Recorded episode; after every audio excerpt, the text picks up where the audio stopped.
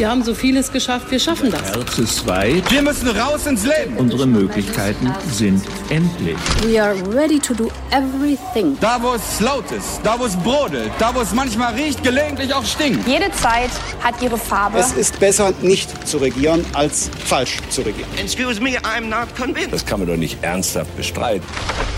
Hauptstadt, der Podcast mit Michael Brücker und Gordon Ripinski direkt von der Pioneer One. Ich glaube tatsächlich, dass wir es selbst in der Hand haben. Wir sollten jetzt weniger über Lockerungen reden, sondern vielmehr darüber reden, wie können wir evidenzbasiert, wissenschaftlich also gestützt, die Impfstrategie verändern und die Teststrategie aufbauen. Wenn uns das gelingt, dann kommen wir durch die nächsten Monate gut durch.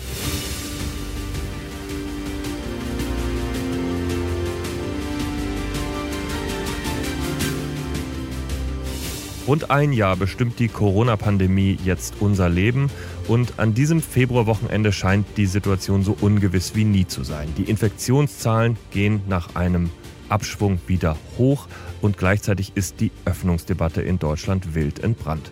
Das Vertrauen in der Bevölkerung scheint zu schwinden und man kann wirklich sagen, vor uns steht womöglich eine entscheidende Woche mit der nächsten Ministerpräsidentenkonferenz und den Entscheidungen für die nächsten Wochen und Monate. Mein Name ist Gordon Ripinski, ich bin stellvertretender Chefredakteur bei The Pioneer und für mich ist es Grund genug, mit einem zu sprechen, der sich wirklich auskennt, mit Professor Karl Lauterbach nämlich. Epidemiologe, SPD-Abgeordneter und seit einem Jahr eine der wichtigsten Stimmen in der Politik, wenn es um die Pandemie und darüber hinaus geht. Herr Lauterbach, ich grüße Sie. Hallo, Herr Ripinski. Es ist ein besonderes Wochenende für die Corona-Politik und eine besondere Woche, das hatte ich gesagt. In der kommenden Woche beraten die Ministerpräsidentinnen und Ministerpräsidenten wieder im Kanzleramt. Was ist Ihre Erwartung? Ich glaube, das wird eine besonders schwierige Woche werden, denn da rasen zwei Züge ungebremst aufeinander zu und wir wissen nicht, also wie das noch zu lösen ist. Auf der einen Seite sind wir in der dritten Welle, die gerade begonnen hat und die also quasi wie ein Uhrwerk in Deutschland sich entwickelt, wie es auch vorhergesagt war auf der Grundlage der Berechnungen im Vorfeld der letzten MPK. Auf der anderen Seite ist aber jetzt auch die Hoffnung auf Lockerungen entstanden und wird genährt durch viele der Ministerpräsidenten, aber auch durch die Bevölkerung, so dass auf der einen Seite der Wunsch nach Lockerung steht und das auch zum Teil angekündigt ist, auf der anderen Seite aber auch die dritte Welle begonnen hat. Und die Gefahr ist eben, dass wir in die dritte Welle hinein lockern. Und dann wird noch darüber nachgedacht, dass man vielleicht das versucht zusammenzubringen, diese beiden Widersprüche, indem man das mit Testungen abfedert, dass man sagt, okay, das klingt jetzt erstmal widersprüchlich. Lockern auf der einen Seite, und dritte Welle auf der anderen Seite. Aber wenn wir die Antigen-Tests schnell nutzen, dann passt es vielleicht doch zusammen. Das ist aber Wunschdenken und kann nicht klappen. Zwei Züge rasen aufeinander zu, sagen Sie.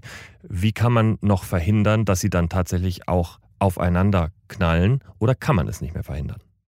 Im Hintergrund wird natürlich intensiv daran gearbeitet, das zu verhindern. Also ist ganz klar, die Betroffenen sind sich der Gefahr bewusst.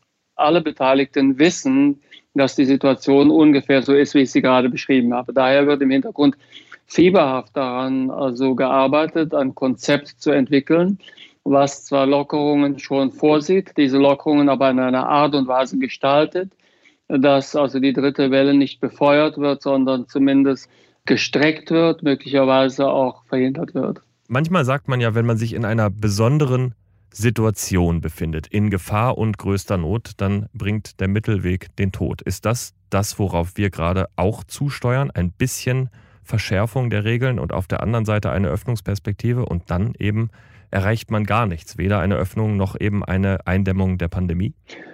Ja, das ist auf jeden Fall eine Gefahr. Also ein Worst-Case-Szenario ist hier das folgende, dass wir also zum einen die Hoffnungen auf Lockerungen enttäuschen, indem eben nur in bestimmten Bereichen gelockert wird, beispielsweise in Bereichen der Gastronomie, im Einzelhandel, dass man das durch äh, Tests versucht abzufangen, dass es dann aber nicht genug Tests gibt und dass die Infektionszahlen steigen. Und auf der anderen Seite dann auch diejenigen enttäuscht sind, die also sich erwarten von der Bevölkerung, dass der jetzt für ein ganzes Jahr schon laufende Schutz der Bevölkerung so knapp vor dem rettenden Ufer der Impfungen auch wirklich konsequent verfolgt wird. Wir haben jetzt die Pflegeeinrichtungen einigermaßen geschützt, muss man sagen, auf der Habenseite. Aber außerhalb der Pflegeeinrichtungen ist für alle Hochrisikogruppen die Gefahr noch sehr groß, selbst für die über 80-Jährigen. Bei den 50- bis 80-Jährigen ist noch niemand geimpft. Von daher also erwarten diese Leute, dass wir sie schützen.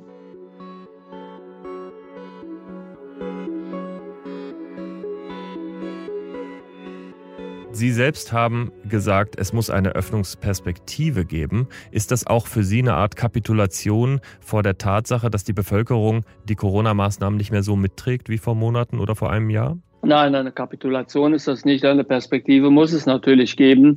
Wir können hier nicht ohne Hoffnung und ohne Perspektive arbeiten. Aber ich habe immer vorgetragen, die Perspektive ist tatsächlich das Erreichen der Impfung. Und dafür habe ich auch konkrete Vorschläge gemacht. Wir würden zahlreiche Menschenleben in einer beginnenden dritten Welle retten, wenn wir beispielsweise die Impfstrategie verändern würden. Wir würden auch zahlreiche Menschenleben retten können, wenn wir eine gute Teststrategie endlich umsetzen würden. Die Teststrategie mit zweimal pro Woche Antigentests in Betrieben und in Schulen, das fordere ich seit sehr vielen Monaten. Das ist schon als wissenschaftlich gut belegt dargestellt worden durch den Harvard-Epidemiologen Michael Mina, der hat das schon also quasi schlüssig darlegen können im letzten Herbst. Und wir haben uns sehr, sehr schwer damit getan, die Antigentests überhaupt zuzulassen. Und darüber hinaus eben eine kluge Impfstrategie. Je weniger Impfstoff ich habe, desto klüger muss meine Strategie sein beim Einsetzen des Impfstoffes. Allerdings ist das nichts, was kurzfristig oder auch in den nächsten Wochen helfen würde, denn äh, es sind, glaube ich, jetzt, was haben wir, dreieinhalb Prozent der Bevölkerung geimpft. Selbst wenn Sie noch so klug den Impfstoff verteilen, werden Sie nicht auf eine relevante Zahl kommen. Das ist nicht ganz so. Also die äh, Erstimpfung, wenn die Erstimpfung vorgezogen würde und ich würde jetzt zum Beispiel mich darauf konzentrieren, dass ich sechs bis zwölf Wochen nur Erstimpfungen vornehmen würde und würde mit maximaler Geschwindigkeit impfen, indem ich zum Beispiel den Astra-Impfstoff, der ja also sehr leicht zu verarbeiten ist, auch einsetzen würde für Hochrisikogruppen, auch bei den über 65-Jährigen, wo der Impfstoff in Deutschland derzeit nicht eingesetzt wird, wo er aber auch wirksam ist, wie die Europäische Zulassungsbehörde also bestätigt hat und wie auch die Studienlage hergibt dann könnte ich natürlich auch in relativ kurzer Zeit sehr viele Menschen mit der Erstimpfung schützen.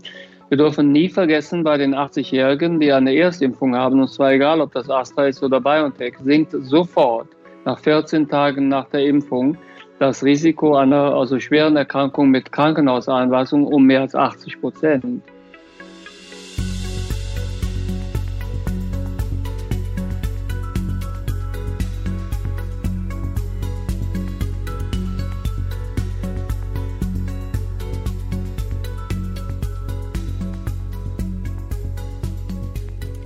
Herr Lauterbach, wir machen Sie jetzt mal ganz kurz zum Bundeskanzler. Sie sind derjenige, der die Ministerpräsidentenkonferenz leitet in der kommenden Woche und Sie dürfen relativ autoritär entscheiden, was in den nächsten Wochen passieren soll. Bitte, was ist Ihre Politik?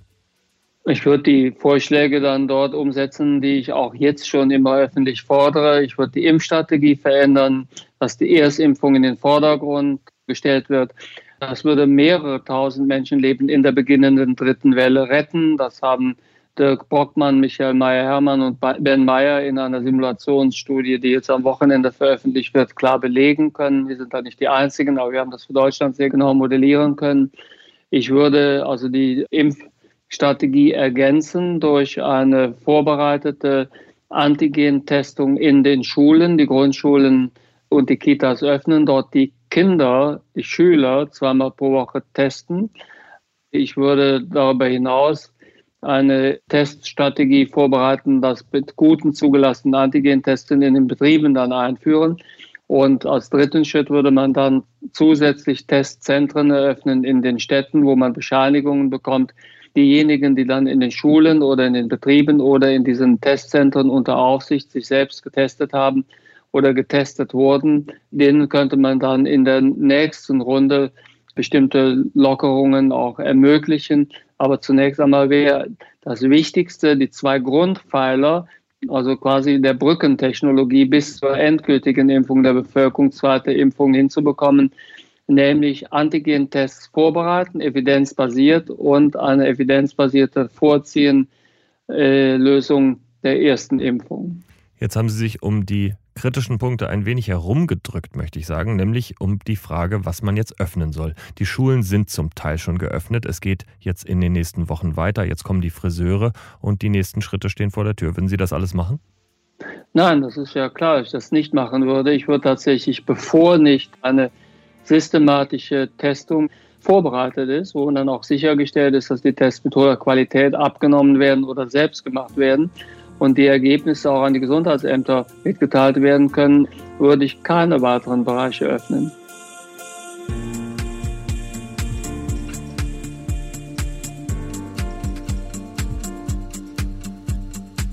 Jetzt haben wir die erste Woche Frühling in Deutschland gehabt und wenn man durch die Parks gegangen ist, dann hat man festgestellt, dass überall viele Menschen unterwegs waren. Alle sehnen sich nach einem Pandemiewinter danach wieder rauszukommen aus den eigenen vier Wänden und wieder an die frische Luft zu gehen. Natürlich hat man da auch Gruppen gesehen, die größer waren als eben die zwei, drei Leute oder eine Familie, die erlaubt sind. Würden Sie sich wünschen, dass man dagegen vorgeht? Der Aufenthalt im Freien, wenn wir dort mehr Wert legen würden auf den Abstand, der wäre auch in etwas größeren Gruppen tragbar. Wir müssen aber viel mehr kommunizieren, dass der Abstand gehalten werden muss. Mir fällt eben auf, dass die Abstände zu klein sind. Aber gerade mit dieser neuen Variante B117 sind die Abstände halt ein ganz zentraler Faktor. Somit würde es uns gelingen, also bei der Umsetzung der Verbote draußen stärker in den Vordergrund zu stellen, wie groß sind die Abstände. Wenn das zum Beispiel von den Ordnungsbehörden, von der Polizei stärker in den Vordergrund der Arbeit gestellt würde, dann wäre damit viel erreicht dann würden Sie ab und zu auch mal so Bilder sehen wie aus den vergangenen Tagen. Ein Polizeiwagen in Hamburg jagt einen Jugendlichen, schlittert über die Wiese, mäht fast seine eigenen Kollegen um und verschrottet den Wagen dann halbwegs, indem er auf einem Ast aufsetzt. Und das, weil der Jugendliche sich abgeklatscht hat mit seinen Freunden. Ist das nicht im Endeffekt viel schädlicher, solche Bilder in die Bevölkerung zu senden? Denn die Regeln, die Sie gerade sich gewünscht haben, müssen Sie ja irgendwie auch kontrollieren. Das ist ja eine Unterstellung. Das würde ja bedeuten, dass ich es für verhältnismäßig fände, mit einem Polizeiwagen einen Jugendlichen zu jagen, der die Abstände nicht eingehalten hat. Das ist natürlich falsch. Na gut, aber äh, trotzdem noch einmal, wenn Sie sagen, wir haben zu wenig über die Abstände draußen gesprochen, dann bedeutet das, man kann appellieren, das bringt in der Regel nicht so viel, das haben wir in den letzten Monaten, glaube ich, gelernt. Das heißt, man müsste tatsächlich Polizisten oder Ordnungsmenschen durch die Parks laufen lassen und sagen, ihr müsst jetzt auseinandergehen. Tatsächlich muss man eine solche Regel auch umsetzen, das muss aber dann verhältnismäßig sein. Das ist nicht mal eine Erfahrung, dass die jungen Leute dann einfach machen. Das sind übrigens nicht nur junge Leute, die sich in den Parks treffen. Wir schützen ja mit den also Polizisten und Ordnungsbeauftragten die Jugendlichen und auch unsere Gesellschaft und auch die Eltern dieser äh, Menschen. Wir schützen damit die Gesellschaft in der Gänze. Wir haben jetzt eine große Gruppe, die voll ins Risiko geht. Also die Gruppe der 50 bis 80-Jährigen geht ja jetzt in den nächsten Wochen voll ins Risiko. Warum gerade die? Naja, es wurde immer wieder gesagt, wenn wir äh, nur die Pflegeeinrichtungen besser kontrollieren. Wenn wir die Pflegeeinrichtungen sicher haben, dann verliert die Pandemie ihren Schrecken, weil also die Illusion wurde immer genährt, dass die Pflegeeinrichtungen unser größtes Problem sind. Die Wahrheit ist aber, dass die 50 bis 80-Jährigen mit Risikofaktoren besonders gefährdet sind und in der Regel nicht nur schwer erkranken, sondern wenn sie schwer erkranken, auch sehr lange krank sind und sehr häufig entweder versterben oder dauerhafte Schäden hinnehmen. Und diese Menschen verlieren zum Teil viel mehr Lebenserwartung und viel mehr gute Lebensqualität als die über 80-Jährigen, die vielleicht also eine schon sehr stark eingeschränkte Lebensqualität und Lebenserwartung hatten. Daher werden wir jetzt in den nächsten Monaten sehen, was immer wahr war, dass die Pandemie auch schrecklich sein kann, wenn die Pflegeeinrichtungen geschützt sind. Eine positive Entwicklung beobachten wir in diesen vielleicht komplizierten Wochen, nämlich der Rückgang der Sterbefälle, der sich seit einigen Wochen fortsetzt. Das haben wir bereits im vergangenen Sommer beobachtet. Es gab sehr wenig Infektionen, aber es gab noch einmal überproportional weniger Sterbefälle und Fälle von Menschen, die in Intensivmedizin behandelt werden mussten. Ist das eine Hoffnung für den Frühling und Sommer, dass sich vielleicht Menschen weiter infizieren, aber durch das bessere Wetter möglicherweise besser immun immun sind gegen die Krankheiten und nicht so viele schwere Verläufe zu beobachten sind. Nein, also das Wetter hat mit der Immunität gegen SARS-CoV nichts zu tun. Also äh, man erkrankt nicht leichter oder schwerer, weil man im Winter oder im Sommer erkrankt. Nein, also das ist einfach der Tatsache geschuldet, dass wir in der Lage sind, derzeit besser zu behandeln, dass wir eine geringere Sterblichkeit haben auf der Grundlage einer besseren Versorgung und dass es uns zum Teil auch gelungen ist, die Infektionen so zu kontrollieren, dass diejenigen, die infiziert waren, mit weniger Viruslast infiziert waren und einen anderen leichteren Verlauf hatten. Der Trend kann aber kippen und zwar deshalb, weil B117 genau diese Früchte wegmacht, weil die Viruslast ist bei B117 höher, mit der man sich im Durchschnitt infiziert.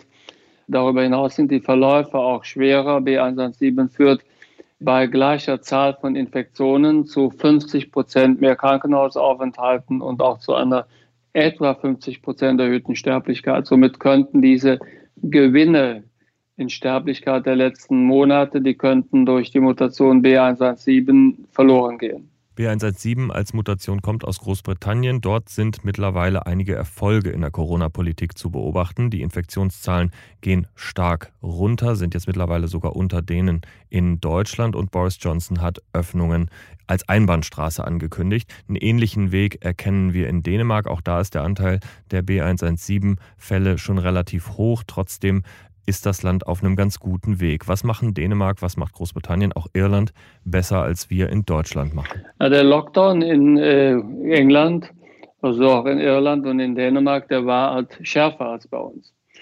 Dort ist einfach mit einem schärferen Lockdown auf diese Mutation reagiert worden und so hat man es in den Griff bekommen. Dazu kommt, dass in also England die Zahl der Impfungen sehr stark beschleunigt werden konnten, indem man diese Strategie gewählt hat, für die ich auch plädiere, dass man die erste Impfdosis vorgezogen hat. Die Hochrisikogruppen, also diese drei größten Risikogruppen, die besonders gefährdet sind, das sind diejenigen, die über 65 sind oder Begleiterkrankungen haben und über 65 sind, die werden wir bis Ende Juni geimpft haben. In England ist die Erstimpfung auf die es ja ankommt, mittlerweile für alle Mitglieder dieser drei Gruppen erfolgt.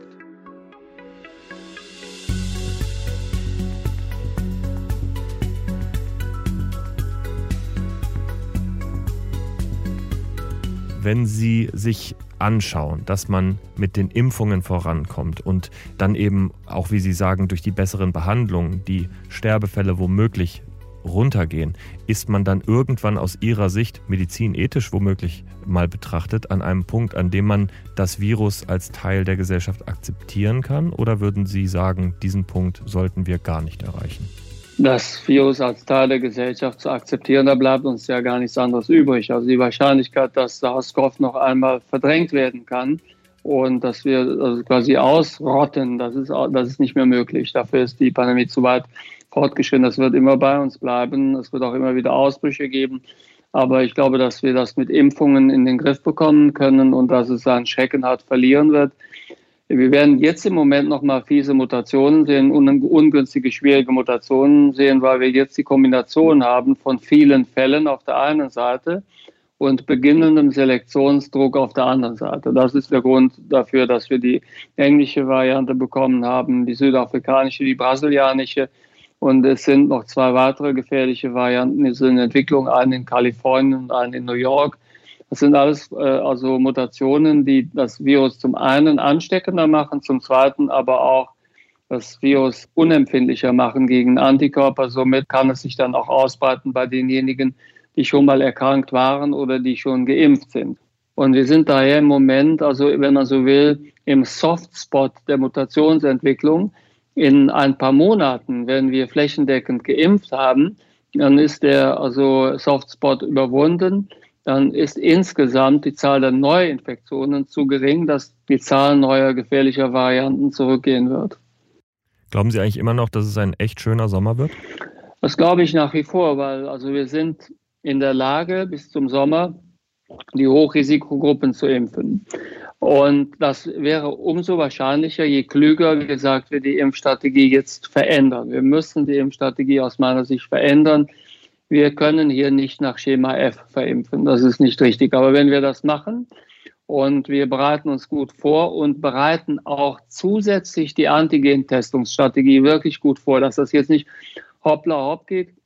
Acht Monate habe ich dafür geworben, hätte man gut vorbereiten können. Äh, es gab immer Widerstände, jetzt plötzlich kommt es, da kommt es plötzlich auf zwei Wochen an, ist unvorbereitet, das ist natürlich ein Fehler. Aber wenn man die Antigen-Teststrategie sehr gut vorbereitet, die Tests mit hoher Qualität, preiswert auf den Markt bringt und die, Impfung, die Impfstrategie intelligent verändert, dann kann der Sommer immer noch ausgezeichnet werden.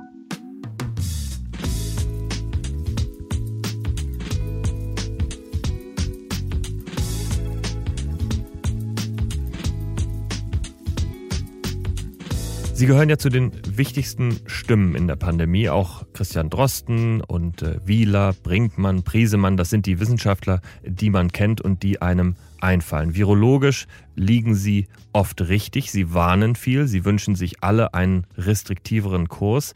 Aber was fehlt, sind die Wissenschaftler, vielleicht Ökonomen, vielleicht Psychologen, die auch darauf hinweisen, welche anderen Schäden entstehen, während man eben diesen virologisch restriktiven Kurs umsetzt in Politik. Finden Sie, dass da ein Ungleichgewicht in der Debatte besteht?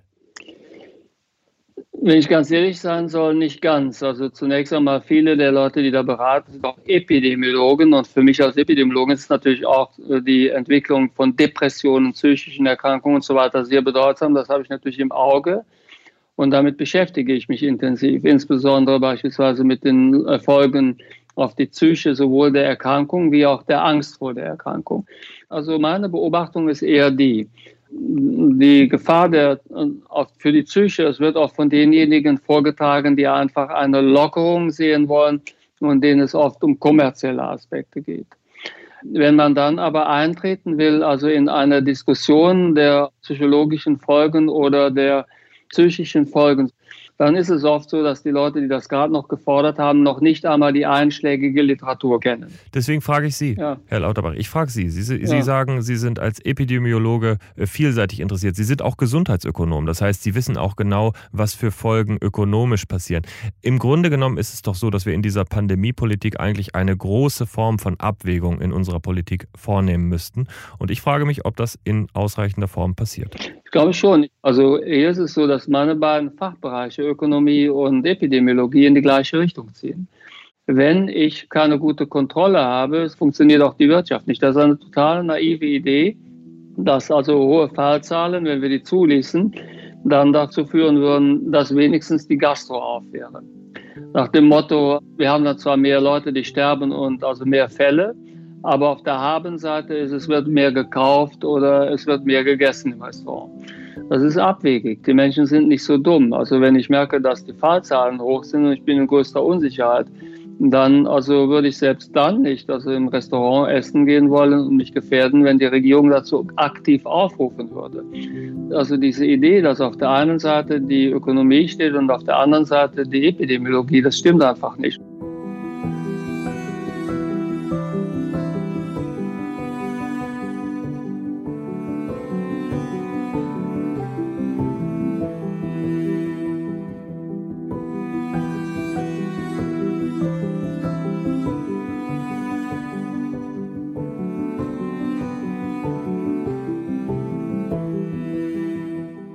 Ein Jahr stecken wir jetzt in dieser Pandemie und ein Jahr ist Karl Lauterbach eine der bedeutendsten Stimmen, wenn es um die Debatte geht. Alles haben Sie trotzdem nicht richtig gemacht. Was ist der größte Fehler, die fälscheste Voraussage, die Sie getroffen haben? Also wo ich am klarsten daneben lag, war tatsächlich bei den Geisterspielen in der Fußball-Bundesliga. Da hatte ich tatsächlich die also Disziplin der Vereine und auch das Hygienekonzept und auch die Disziplin der also Fanszene dramatisch unterschätzt. Ich dachte tatsächlich, dass es da zu viel mehr Ausbrüchen gekommen wäre. Da lag ich klar daneben. Und was war der Punkt, an dem Sie am besten lagen? Ach, ich lag eigentlich relativ äh, gut dort, wo das Handwerkszeug funktioniert, also in der Vorhersage, was wird hier passieren, also in der Vorhersage der zweiten Welle, wie die sich entwickeln würde, äh, auch jetzt zum Beispiel, dass wir eine dritte Welle bekommen. Das habe ich zu einem Zeitpunkt vorhergesagt, als das sehr strittig stand. Und was sehr wichtig ist, ich habe immer gesagt, wir werden es schaffen, Anfang 21 Impfungen haben, weil tatsächlich die Studienlage sehr klar war, SARS-CoV ist ein Virus, gegen welches man gut impfen kann und es wäre einfach schlicht fast nicht denkbar gewesen, dass es uns nicht gelingt. Daher hatte ich schon im August gesagt, dass wir Anfang 21 Impfungen haben werden, aber durch die Beschaffungsstrategie der EU nur für 20 Prozent der Leute Impfstoff. Was ist denn aus Ihrer Sicht der größte Fehler während der Pandemie der Politik gewesen? War der größte Fehler am Anfang vielleicht nicht so rigoros alles zuzumachen, wie das in Asien beispielsweise passiert ist? Oder war der größte Fehler dann eher im Oktober nicht so zu reagieren, wie man es hätte vielleicht tun müssen, um diese zweite Welle zu verhindern? Also der mit Abstand größte Fehler ist die Einkaufsstrategie der EU für die Impfstoffe gewesen. Dass man die Impfstoffe spät relativ preiswert versucht zu bekommen, ohne massiv zuzuzahlen für den schnellen Aufbau einer entsprechenden Impfkapazität, sodass die Lieferung beschleunigt ist. Es war von Anfang an klar, dass die Beschaffungsstrategie der also Amerikaner, die Operation Warp Speed, dass es unserer EU-Beschaffungsstrategie klar überlegen war. Die haben ungefähr sechsmal so viel Geld in die Hand genommen wir haben das Geld genutzt, um damit die Lieferung zu beschleunigen, den Aufbau von zusätzlichen Produktkapazitäten. Es ist ja kein Zufall, dass also sehr früh in Amerika BioNTech für die USA schon drei Werke stehen hatte. Da war also am Anfang für ganz Europa, viel größer Kontinent als Amerika, also nur ein einziges Werk zur Verfügung stand. Das war der mit großem Abstand wichtigste Fehler. Und ansonsten, also hat man die zweite Welle aus meiner Sicht also nicht wahrhaben wollen. Da hätte man auch gegensteuern müssen, als es noch ging.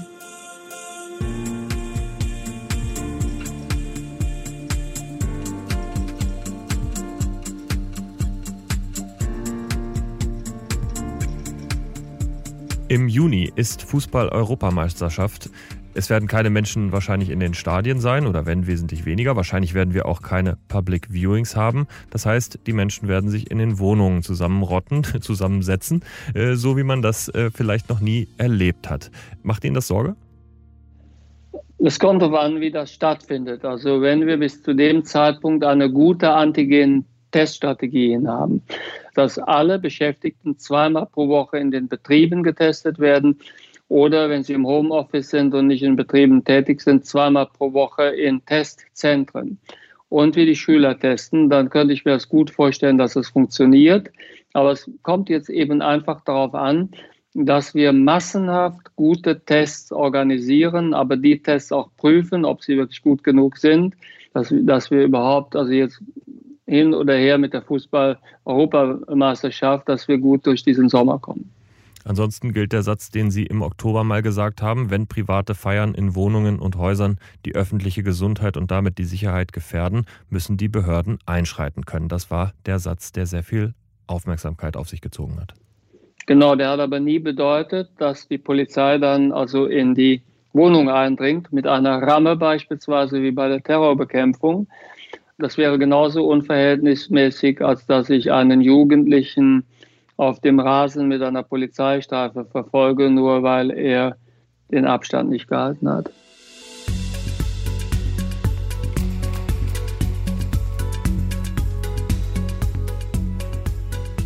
Herr Lauterbach, wenn man ein bisschen weiter noch zurückgreift als ein Jahr, wenn man mal anderthalb Jahre zurückgeht, dann haben Sie eine politisch aufregende Zeit erlebt. Sie haben sich beworben um den SPD-Parteivorsitz, sind damit gescheitert und äh, man hatte fast das Gefühl, waren dann ein bisschen Außenseiter in der Fraktion, weil Sie eben den GroKo-Ausstieg so vehement gefordert haben. Wie ist eigentlich Ihr Verhältnis zur SPD in dieser Zeit gewachsen? Ich bin ein guter Verlierer und kein schlechter Verlierer. Damals die Niederlage war schmerzlich, das ist klar.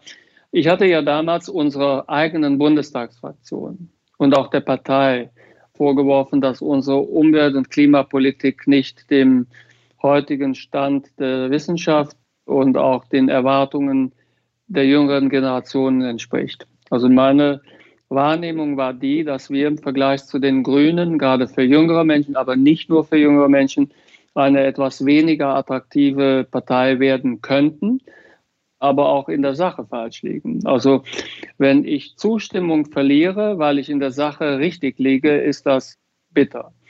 Wenn ich Zustimmung verliere, weil ich in der Sache falsch liege, ist das dumm. Und meine Analyse war damals die, dass wir Zustimmung verlieren, weil wir auch noch in der Analyse falsch liegen. Und wenn man so etwas vorträgt, dann sind natürlich diejenigen, die sich angesprochen fühlen, zunächst einmal völlig zu Recht nicht erbaut und wehren sich. Daher war das vollkommen zu erwarten und nach einer schweren Niederlage muss man immer ein bisschen jetzt einmal also in also Deckung gehen.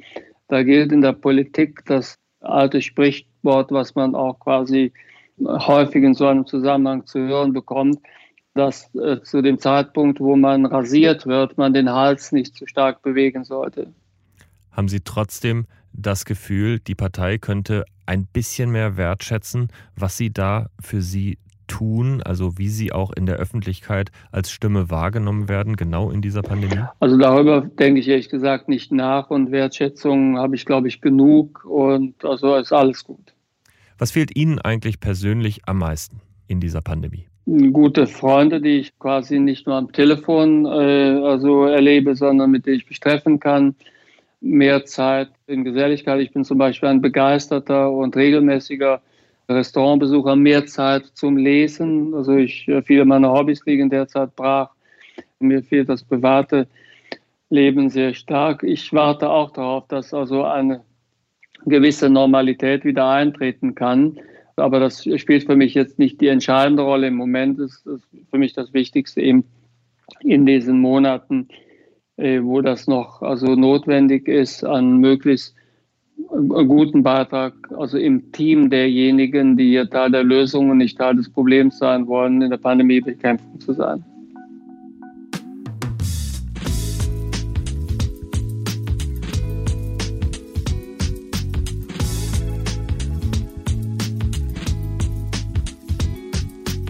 Hand aufs Herz, Herr Lauterbach, welche Corona-Regel haben Sie selbst schon mal gebrochen? Eine ganze Reihe, aber ich also, äh, möchte hier keine Beispiele nennen. Das ist nicht an mir. Ich glaube schon, dass ich mich im Großen und Ganzen an die Regeln halte, die ich also vortrage. Aber wie gesagt, niemand ist da perfekt und also da möchte ich jetzt nicht aus der Schule plaudern. Großen und Ganzen glaube ich aber gehe ich relativ verantwortlich um und vor allen Dingen ich teste mich schon seit einiger Zeit sehr sehr häufig selbst weil es ist leider so, ich bin im Hochrisikobereich, ich habe berufsbedingt weiter sehr viele Kontakte, ich muss sehr viel reisen, bin daher exponiert, gehe ins Risiko, soweit ich das verhindern kann, tue ich das natürlich, aber ist eben nicht immer möglich, daher teste ich mich sehr häufig selbst, um andere nicht zu gefährden. Was man Sie auch noch fragen sollte, ist das, was vor einigen Wochen öffentlich geworden ist, nämlich wie sehr Sie auch bedroht werden in dieser Pandemie, angefeindet werden. Ist das etwas, woran Sie sich gewöhnen können, weil Sie es als Politiker gewöhnt sein müssen, oder finden Sie es noch immer inakzeptabel? Also Anfeindungen sind für mich weder neu noch wirklich problematisch. Ich bekomme sehr viel mehr Zustimmung als Anfeindungen. Anfeindungen habe ich immer gekannt, aber im Moment ist also tatsächlich also auch die Balance sehr viel stärker in Richtung der Unterstützung. Ich habe auf einen, der mich anfeindet, habe ich zehn, die mich unterstützen und ich bin da nicht alleine übrigens. Jetzt wollen wir unsere Zuhörer noch mit etwas Positivem entlassen. Lassen Sie uns mal in den Sommer, vielleicht den Frühherbst schauen. Was ist das, was Ihnen am meisten Hoffnung macht? Was ist der Moment, in dem Sie glauben, die Sache hat sich vielleicht zum Besseren gedreht? Es hat sich in dem Moment zum Besseren gedreht, wo wir ohne eine starke dritte Welle die Impfungen für diejenigen, die stark im Risiko stehen, erreichen konnten. Ich glaube tatsächlich, dass wir es selbst in der Hand haben. Wir sollten jetzt weniger über Lockerungen reden, sondern vielmehr darüber reden, wie können wir evidenzbasiert, wissenschaftlich also gestützt, die Impfstrategie verändern und die Teststrategie aufbauen. Wenn uns das gelingt, dann kommen wir durch die nächsten Monate gut durch. Herr Lauterbach, ich danke Ihnen ganz herzlich für dieses Gespräch am letzten Februarwochenende. Ich wünsche mir natürlich, dass es nicht ganz so schlimm kommt, wie Sie vorhersagen. Und wenn es doch so kommt, äh, dann, dass wir schnell die Kurve schaffen und der Sommer, der Frühherbst dann so wird, wie Sie es vorhergesagt haben. Herzlichen Dank, Herr Lauterbach. Ich danke Ihnen.